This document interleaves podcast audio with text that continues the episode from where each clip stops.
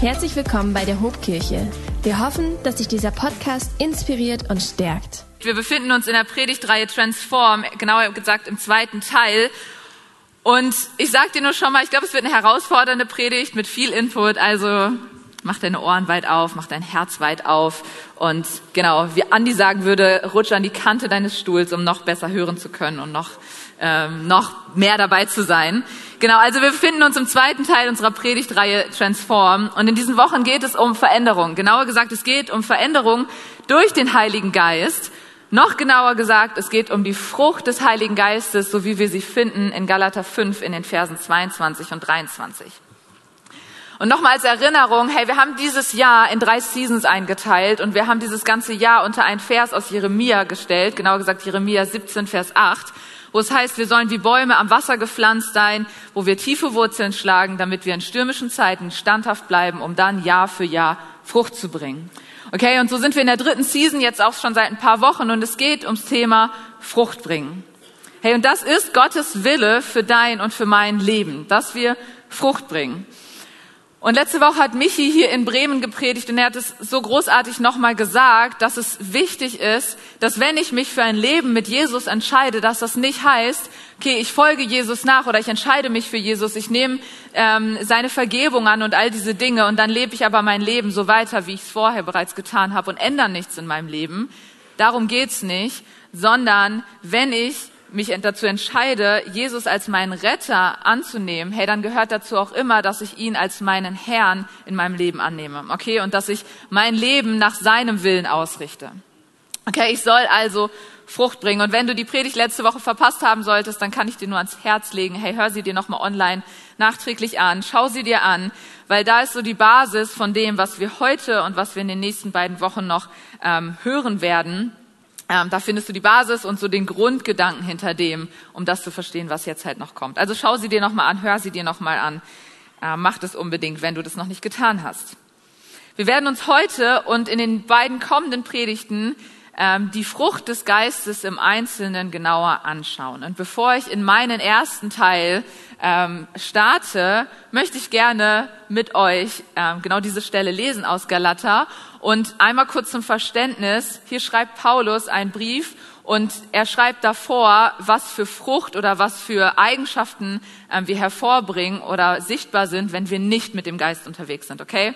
Und dann kommt er darauf zu sprechen, was passiert, wenn wir mit dem Geist, mit dem Heiligen Geist unterwegs sind. Und ihr dürft einmal zu Beginn mit mir gerne aufstehen. Wir wollen das Wort Gottes ehren und stehen dafür auf. Bei den nächsten Versen, die noch en masse diesen Predigt über euch kommen werden, dürft ihr dann gerne sitzen bleiben. Aber wir lesen jetzt gemeinsam ähm, Galater 5, die Verse 22 und 23.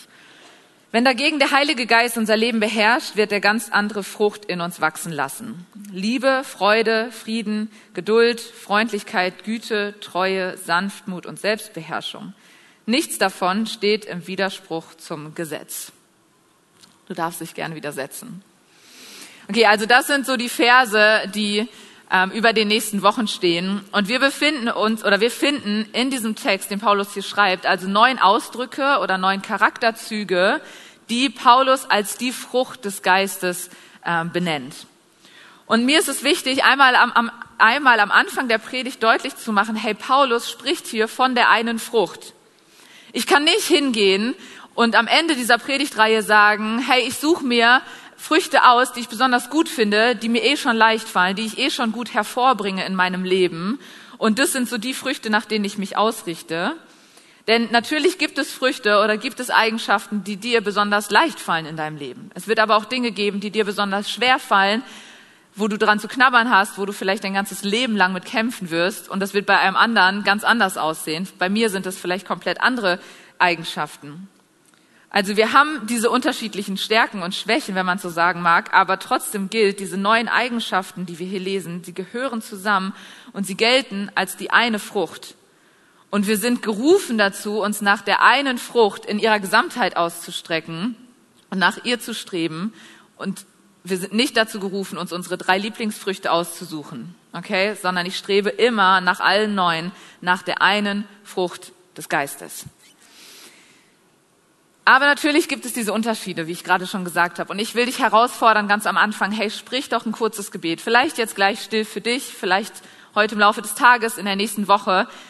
Bitte doch mal den Heiligen Geist, dass er dir aufzeigt, an welchen Punkten er mit dir arbeiten möchte. Okay, was sind die Punkte, wo er sagt, hey, da will ich einen Schritt weiter mit dir gehen, da will ich in deinem Leben Transformation und Veränderung bewirken. Bete das und ich glaube und bin fest überzeugt, dass der Heilige Geist dir Dinge aufzeigen wird und du bemerken wirst, welche Punkte sind die, an denen ich gerade selbst arbeiten kann, beziehungsweise an denen vor allem der Geist an mir arbeiten will. Hey, und dann sei bereit, dich verändern zu lassen. Denn ich glaube, Gott wird niemals ein Prozess in dir beginnen, wenn du nicht auch nur ein kleines bisschen bereit dazu bist, diese Veränderung auf, oder diese Veränderung einzugehen. Okay? Bist du bereit, dich auf diesen Prozess, auf diese Transformation einzulassen, auf diese Veränderung? Denn ehrlich gesagt, wir wissen ja, diese Transformation, diese Veränderung, die der Geist bewirkt, das ist ja nicht nur ein Prozess, den, der jetzt über die nächsten drei Wochen geht, sondern das ist ein lebenslanger Prozess und es gilt immer wieder, sich neu dafür zu entscheiden, dass der Geist in meinem Leben wirken darf. Und vielleicht bist du aber noch einen Schritt vorher und sagst, das klingt alles gut, aber irgendwas in mir wehrt sich dagegen. Okay, irgendwie will ich mich gar nicht verändern. Muss ich mich denn überhaupt verändern? Das klingt ganz gut, aber den Willen habe ich eigentlich nicht wirklich oder diese Bereitschaft, mich zu verändern. Und wenn du aber irgendwie denkst, vielleicht ist es doch richtig, vielleicht ist dein erstes Gebet heute Morgen zu sagen, hey Gott, bewirke du doch das Wollen in mir. Okay, das hat mich irgendwann mal begeistert, als ich das von jemandem gehört habe, zu verstehen, hey, Gott kann auch als erstes das Wollen in mir bewirken, damit ich dann bereit bin, um mich auf diese Veränderung einzulassen. Also vielleicht ist das heute Morgen oder in den nächsten Tagen dein Gebet. Okay, jetzt lasst uns aber starten mit den ersten drei Begriffen, um die es heute gehen soll und die hier als Teil der Frucht des Geistes genannt werden. Die Frucht hingegen, die der Geist Gottes hervorbringt, besteht in Liebe, Freude, Frieden. Liebe, Freude, Frieden. Okay, was ist so deine erste Assoziation? Was kommt dir als erstes in den Kopf? In meiner Vorbereitung war es ehrlich gesagt bei Liebe, Friede, Liebe, Freude, Friede, war es als erstes Friede, Freude, Eierkuchen. Okay? Und ich habe mit Freundinnen drüber gesprochen und die haben gesagt, ja, genau dasselbe hatte ich sofort auch im Kopf. Das hat irgendwie sofort in meinem Kopf so das ausgelöst.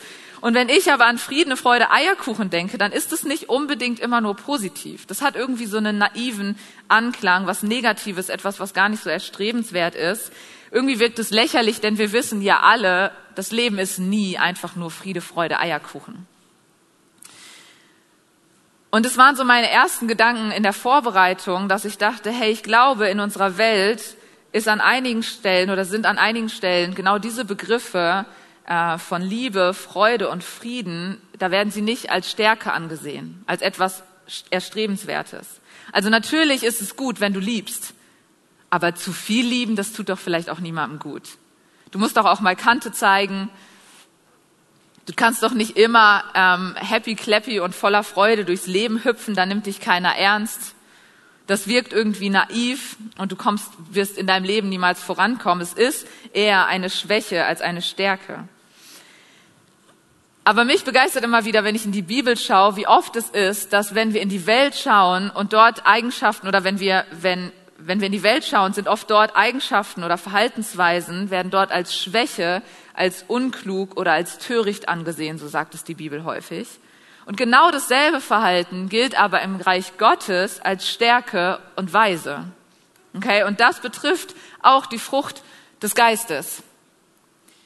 Also wenn du dich nach der Frucht des Geistes ausstreckst, hey, dann wird dir das niemals zur Schwäche werden, sondern immer zur Stärke. Okay, das darfst du dir heute mit nach Hause nehmen. Es ist niemals eine Schwäche, sich nach der Frucht des Geistes auszurichten und auszustrecken und Gottes Wege zu gehen, seinen Prinzipien zu folgen. Und vielleicht wird es am Ende anders aussehen und in einem anderen Timing laufen als das, was die Welt dir vielleicht versprechen mag. Aber hey, es wird dir am Ende immer zur Stärke sein und nie zur Schwäche. Okay, Paulus beginnt also seine Aufzählung hier von diesen neuen Eigenschaften. Er beginnt sie mit Liebe, Fried, Freude und Frieden. Und für mich gehören diese drei Begriffe absolut zusammen. Okay, die sind wie so die Essenz und der Grundstein für das, was danach noch folgt. Das sind auch so die drei Begriffe von den Neunen, von denen wir auch sonst in der Bibel mit am meisten lesen. Und wir könnten eigentlich über jeden einzelnen Begriff eine eigene Predigt, wenn nicht sogar eine eigene Predigtreihe halten. Und für mich sind sie, diese drei Begriffe eigentlich so die Basis, die stimmen muss, damit darauf die weiteren Anteile der Frucht aufbauen kann. Diese drei Begriffe, sie gehören für mich einfach zusammen und sie ergeben sich so voneinander. Und es sind die drei Begriffe auch, wo ich glaube, dass sich jeder Mensch in dieser Welt danach sehnt. Oder hey, jeder von uns will geliebt werden. Jeder von uns will mit Freude durchs Leben gehen und jeder von uns sehnt sich danach, sehnt sich nach Frieden in sich selbst und in der Welt.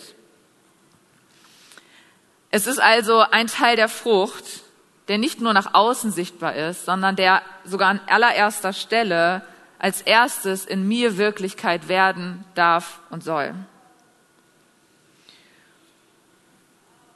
Und ich glaube auch, dass wenn wir in die Gesellschaft gucken, dass diese drei Begriffe Liebe, Freude und Frieden, dass ihre Abwesenheit in unserer Gesellschaft, in unserer Gemeinschaft, in unserer Kirche, dass sie den deutlichsten Einfluss auf die Gesellschaft, auf die Gemeinschaft hätten. Okay, da wo keine Liebe, da wo keine Freude, da wo kein Frieden in einer Gesellschaft ist, hey, dann hat das extreme negative Auswirkungen auf diese Gesellschaft. Ich möchte nicht in einer Gemeinschaft leben, in einer Kirche teil sein oder in, einer, in einem Land leben, wo weder Liebe noch Freude noch Frieden herrscht. Und genau deshalb, weil ich glaube, dass diese drei Begriffe so zusammengehören, hey, will ich heute Morgen versuchen, dir alle drei Begriffe ein wenig näher zu bringen, statt mich nur auf einen zu fokussieren. Und wir beginnen natürlich mit der Liebe. Und ja, natürlich beginnt Paulus mit der Liebe. Womit denn sonst? Hey, gerade sie ist ja in allem und für alles die absolute Grundlage. Und lasst uns mal gemeinsam genauer in den Text schauen. Das Wort, das äh, Paulus hier äh, benutzt für den Begriff Liebe, ist das griechische Wort Agape. Und Agape hast du vielleicht schon mal gehört, das ist eigentlich ein Begriff, den wir gar nicht so gut fassen können, gar nicht so gut begreifen können. Agape unterscheidet sich in seiner Bedeutung von anderen Liebesbegriffen. Okay, die Agape ist bedeutungsvoller als die erotische Liebe oder die freundschaftliche Liebe oder die elterliche Liebe. Agape ist so der stärkste Ausdruck, den wir im Neuen Testament von Liebe finden, weil er direkt auf die Liebe Gottes hinweist. Und Agape ist auch der Begriff, den wir am häufigsten finden im Neuen Testament, wenn dort von Liebe gesprochen wird. Man kann Agape so als hingebende, aufopfernde Liebe bezeichnen und sie steht an erster Stelle, wie gerade schon gesagt, sie weist auf die Liebe Gottes hin. Sie steht an erster Stelle für die Liebe von Gott zu den Menschen. Okay, Gott selbst, er ist die Quelle der Liebe. Er liebt uns, das ist der erste Teil von Agape. Dann spricht sie aber auch, dann spricht Agape aber auch davon, von der Liebe, die in die andere Richtung geht. Dann von uns Menschen, von mir als Mensch zu Gott hin. Und letztlich spricht sie auch von der Liebe unter den Menschen, von mir zu meinem Mitmenschen. Warum ist es möglich, dass nicht nur die Quelle diese Liebe weitergeben kann, sondern dass dann auch von Agape gesprochen wird, wenn ich Gott liebe oder wenn ich meine Mitmenschen liebe? Weil Gott diese Liebe weitergeben will und weitergibt. In Römer 5, Vers 5 lesen wir, Hoffnung aber lässt nicht zu Schanden werden, denn die Liebe Gottes ist ausgegossen in unsere Herzen durch den Heiligen Geist, der uns gegeben ist. Hier finden wir genau das wieder, worüber wir gerade äh, gelesen haben in Galater, was dort steht. Es ist die Frucht des Geistes, die in mir bewirkt wird. Okay, der Geist Gottes ist es, der diese Liebe in mich hineinlegt und der sie aus mir hervorbringt. Aus mir heraus wäre ich nie fähig, diese Liebe zu produzieren oder zu geben. Okay, was finden wir noch über die Liebe? Was sagt Paulus noch über die Liebe? Eine andere wichtige Stelle ist in 1. Korinther 13, Vers 2. Wenn ich die Gabe der Prophetie hätte und wüsste alle Geheimnisse und hätte jede Erkenntnis und wenn ich einen Glauben hätte, der Berge versetzen könnte, aber keine Liebe hätte, so wäre ich nichts. Hey, hier macht Paulus nochmal deutlich, die Liebe ist das, was über allem steht. Ohne Liebe bin ich nichts. Und alle noch so guten Fähigkeiten, alle noch so guten Eigenschaften, alle noch so großen Errungenschaften, sie gelten nichts, wenn ich keine Liebe habe. Und ich würde sogar sagen, keine Frucht, die ich hervorbringe, ist von Bedeutung, wenn ich keine Liebe habe. Hey, und die Liebe, von der Paulus spricht, auch das finden wir immer wieder. Sie ist niemals eine stille, passive Liebe, sondern sie ist immer eine handelnde, aktive Liebe. Hey, und das ist auch nicht, das kommt nicht von irgendwo, sondern, denn Gott, sondern Gott selbst auch, der ja die Quelle der Liebe ist, er hat nicht passiv geliebt. In 1. Johannes 4 in den Versen 9 bis 10 steht, Gottes Liebe zu uns zeigt sich darin, dass er seinen einzigen Sohn in die Welt sandte, damit wir durch ihn das ewige Leben haben. Und das ist die wahre Liebe. Nicht wir haben Gott geliebt, sondern er hat uns zuerst geliebt und hat seinen Sohn gesandt, damit er uns von unserer Schuld befreit. Ein Stück weiter in Vers 19 lesen wir dann, wir wollen lieben, weil er uns zuerst geliebt hat. Hey, Gott ist in seiner Liebe aktiv geworden. Und das sogar noch bevor wir ihn gekannt oder geliebt haben. Hey, er hat seinen Sohn gesandt, der für uns am Kreuz gestorben ist. Und welch größeren Liebesbeweis, aktiven Liebesbeweis hätte es geben können? Welch größere Frucht von Liebe könnte es geben? Okay, und in Vers 19 haben wir gerade gelesen, wir wollen lieben, weil er uns geliebt hat. Wenn wir also der Liebe Gottes nacheifern wollen und wenn wir Menschen so lieben wollen, wie Gott Menschen liebt, dann resultiert daraus immer eine praktische, aktive Liebe. Hey, und zwar ohne, dass wir eine Gegenleistung erwarten, ohne, dass ich mir einen eigenen Vorteil daraus erhoffe.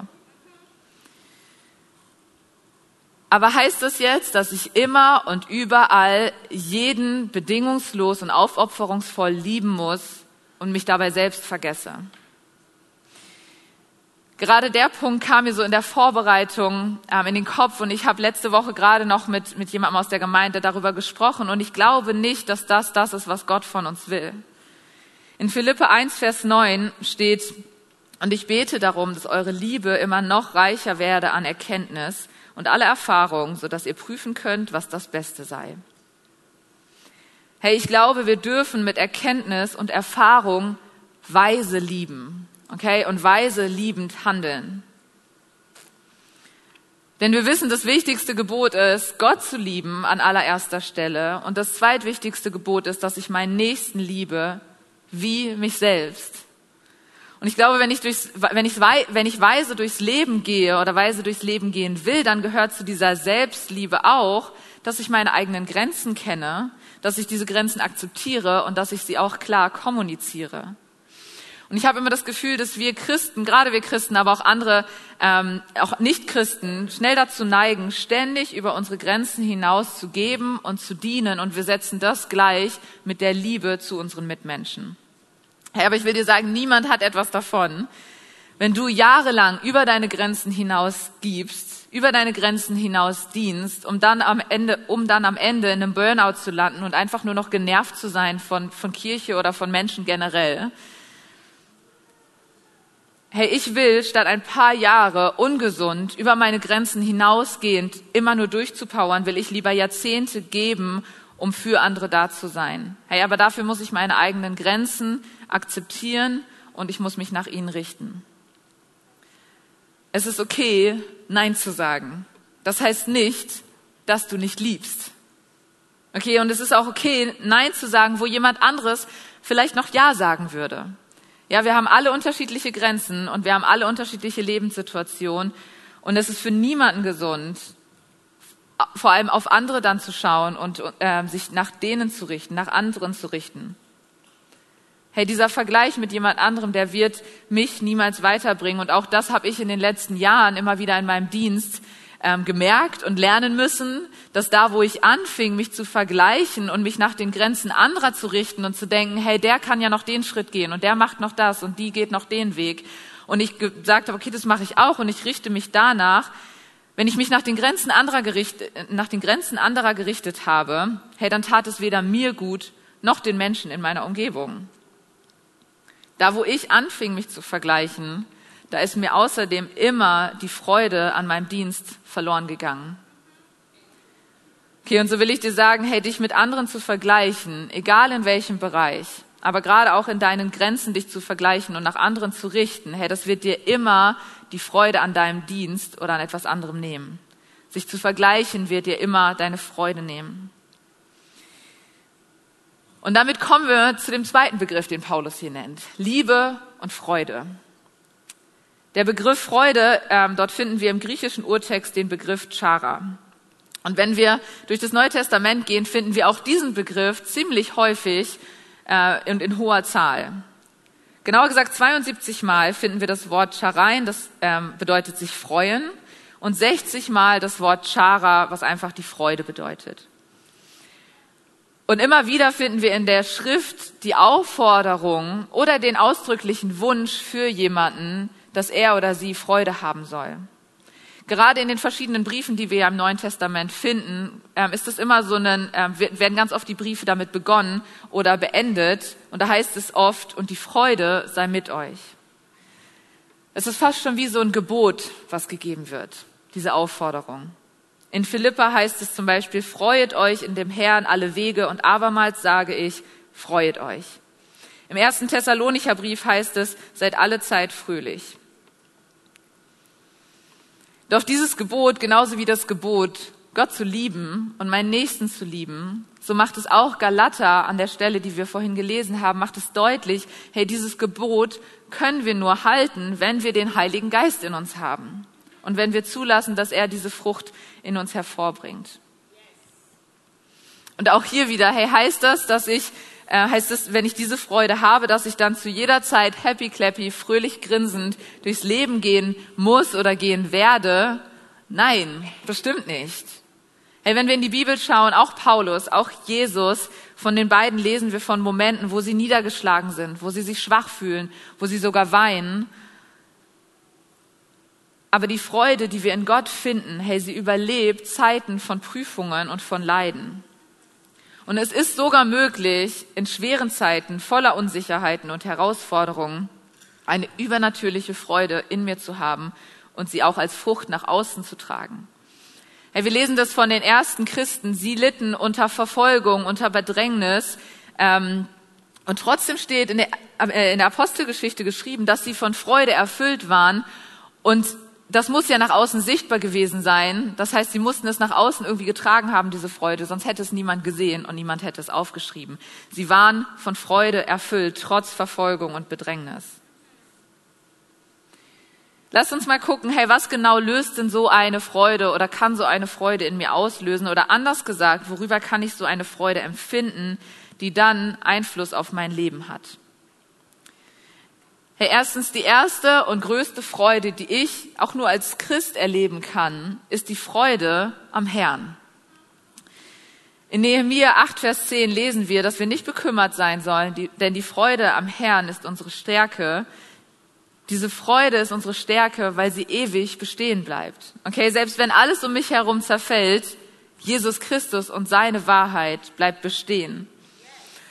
Und ich glaube, die Erkenntnis darüber, was er für mich getan hat, oder ich habe selber erlebt, dass die Erkenntnis darüber, was er für mich getan hat, sie löst so eine Freude in mir aus, die tiefer geht als jedes Glücksgefühl, was mir diese Welt bieten könnte. Okay? Also erstens, die erste und größte Freude ist die Freude am Herrn.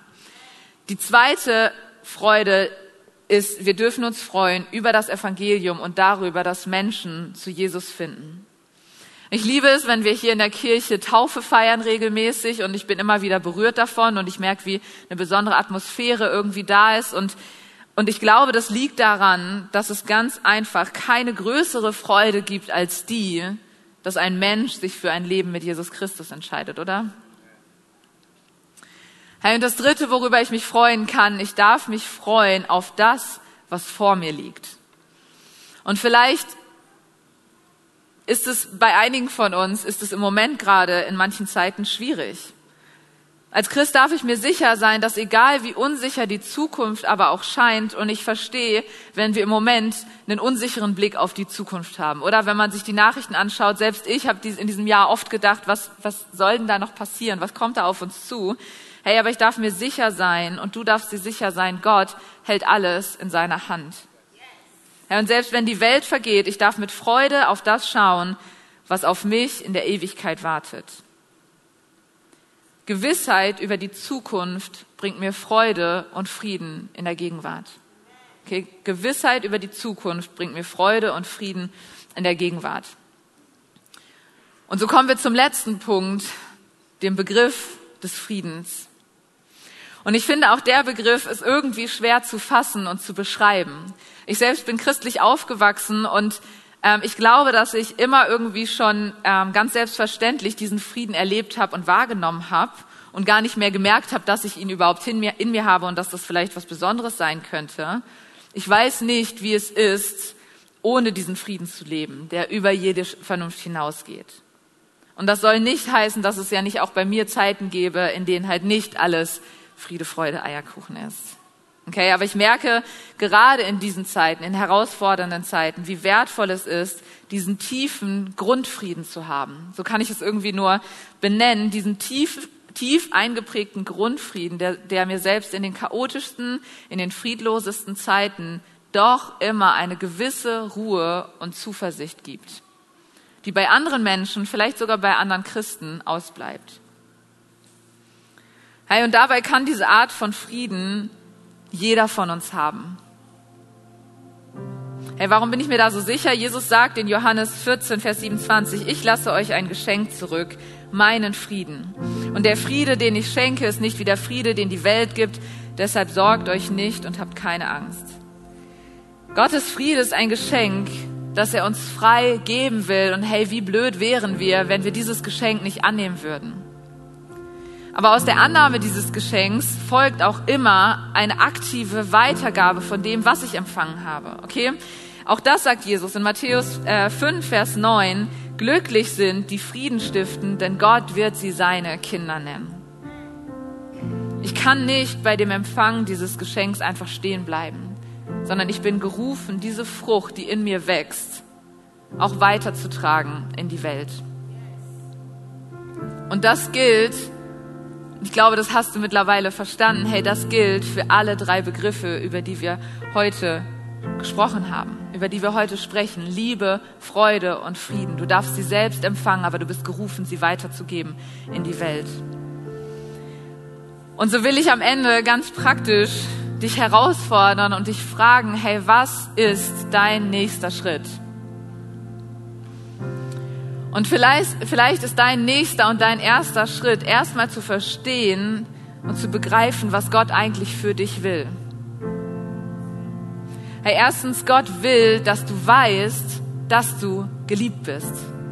Okay, du bist bedingungslos und über alle Maße von Gott geliebt. So sehr hat er dich geliebt, dass er seinen eigenen Sohn gab, damit er für dich am Kreuz gestorben ist, um deine Schuld auf sich zu nehmen. Hey, erstens, Gott will, dass du weißt, dass du geliebt bist. Zweitens, Gott will, dass du mit Freude durchs Leben gehst. Hey, und vielleicht haben dir Menschen in deinem Leben schon mal gesagt, dass du oder vielleicht gerade du als Christ keine Freude, keinen Spaß haben darfst im Leben. Okay, aber unser Gott, der Gott, von dem ich in der Bibel lese, das ist ein Gott der Freude. Hey, er wünscht sich, dass du mit echter, authentischer und tiefer Freude durchs Leben gehst. Hey, und drittens, Gott will dir das großartige Geschenk des Friedens freigeben. Hey, du brauchst es nur anzunehmen. Und der Geist wird dir einen Frieden geben, der auch in stürmischen Zeiten eine übernatürliche Ruhe und Gelassenheit in dir bewirken wird. Hey, und wenn du das so angefangen hast oder wenn das angefangen hat, in dir zu wirken, ich glaube, es ist wichtig, ähm, sich bewusst zu machen, das ist nichts, was dann stabil bleibt und wo ich einfach sagen kann, Haken dran gemacht und jetzt habe ich für immer Liebe, Freude und Frieden. Sondern mir ist es so bewusst geworden dieses Jahr, dass gerade diese drei Punkte Punkte sind, wo der Feind so gerne zuschlägt und es wieder klaut. Okay, deswegen will ich dich ermutigen, hey, sei wachsam da drin, selbst wenn du jetzt sagst, ich weiß, dass Gott mich liebt, ich weiß, dass ich Freude haben darf und die habe ich auch und ich weiß, dass ich Frieden haben darf und den habe ich auch hey, pass auf, dass der Feind es dir nicht wieder nimmt. Ich habe genau das ähm, in diesem Jahr erlebt öfters. Und ich weiß nicht, wie dir dieses Jahr, irgendwie diese Corona-Zeit so äh, es dir ging. Es war bei mir bestimmt nicht nur Corona, sondern auch andere Dinge. Aber ich will dich kurz mit hineinnehmen. Ich habe irgendwann ähm, den Gedanken gehabt und dachte, hey, Gott will, dass ich aus Bremen weggehe. Okay, ich dachte, Gott will, dass ich woanders hingehe. Und ich hatte irgendwie über die Monate, ähm, ehrlich gesagt, meine Liebe, meine Freude und meinen Frieden über Bremen, über die Kirche, über, über meinen Dienst verloren. Okay, und ich weiß noch genau, als dann klar war, nein, ich bleibe in Bremen, also no worries, ähm, ich bleibe in Bremen. Als dann klar war, ich bleibe in Bremen, war mein Gebet, hey Gott, wenn ich hier bleiben soll, wenn das dein Wille ist, dann erwarte ich von dir, dass du mir meine Liebe wiedergibst zu dieser Stadt, zu dieser Kirche, zu den Menschen in dieser Kirche, dann will ich, dass du mir die Freude wiedergibst an meinem Dienst und dann will ich, dass du mir einen Frieden über das Ganze gibst. Und ich will dich einfach ermutigen, hey, sei wachsam. Okay, der Feind ist so schnell da drin, dir was zu greifen, da wo du nicht aufpasst. Sei einfach wachsam und schau, hey, wo, wo fange ich an, Freude zu verlieren an Dingen? Wo fange ich an, Liebe zu Menschen zu verlieren? Wo fange ich an, den Frieden in mir zu verlieren? Und dann streck dich neu danach aus, entscheide dich neu dafür, bereit zu sein, dass der Geist dich auf ein neues verändern kann. Okay, und vielleicht ist dein nächster Schritt aber auch ganz aktiv und auch da will ich dich einmal noch zum Ende der Predigt ganz konkret herausfordern. Vielleicht weißt du genau diese Dinge und die haben alle schon Frucht getragen in dir, diese drei Begriffe von Liebe, Friede und Freude.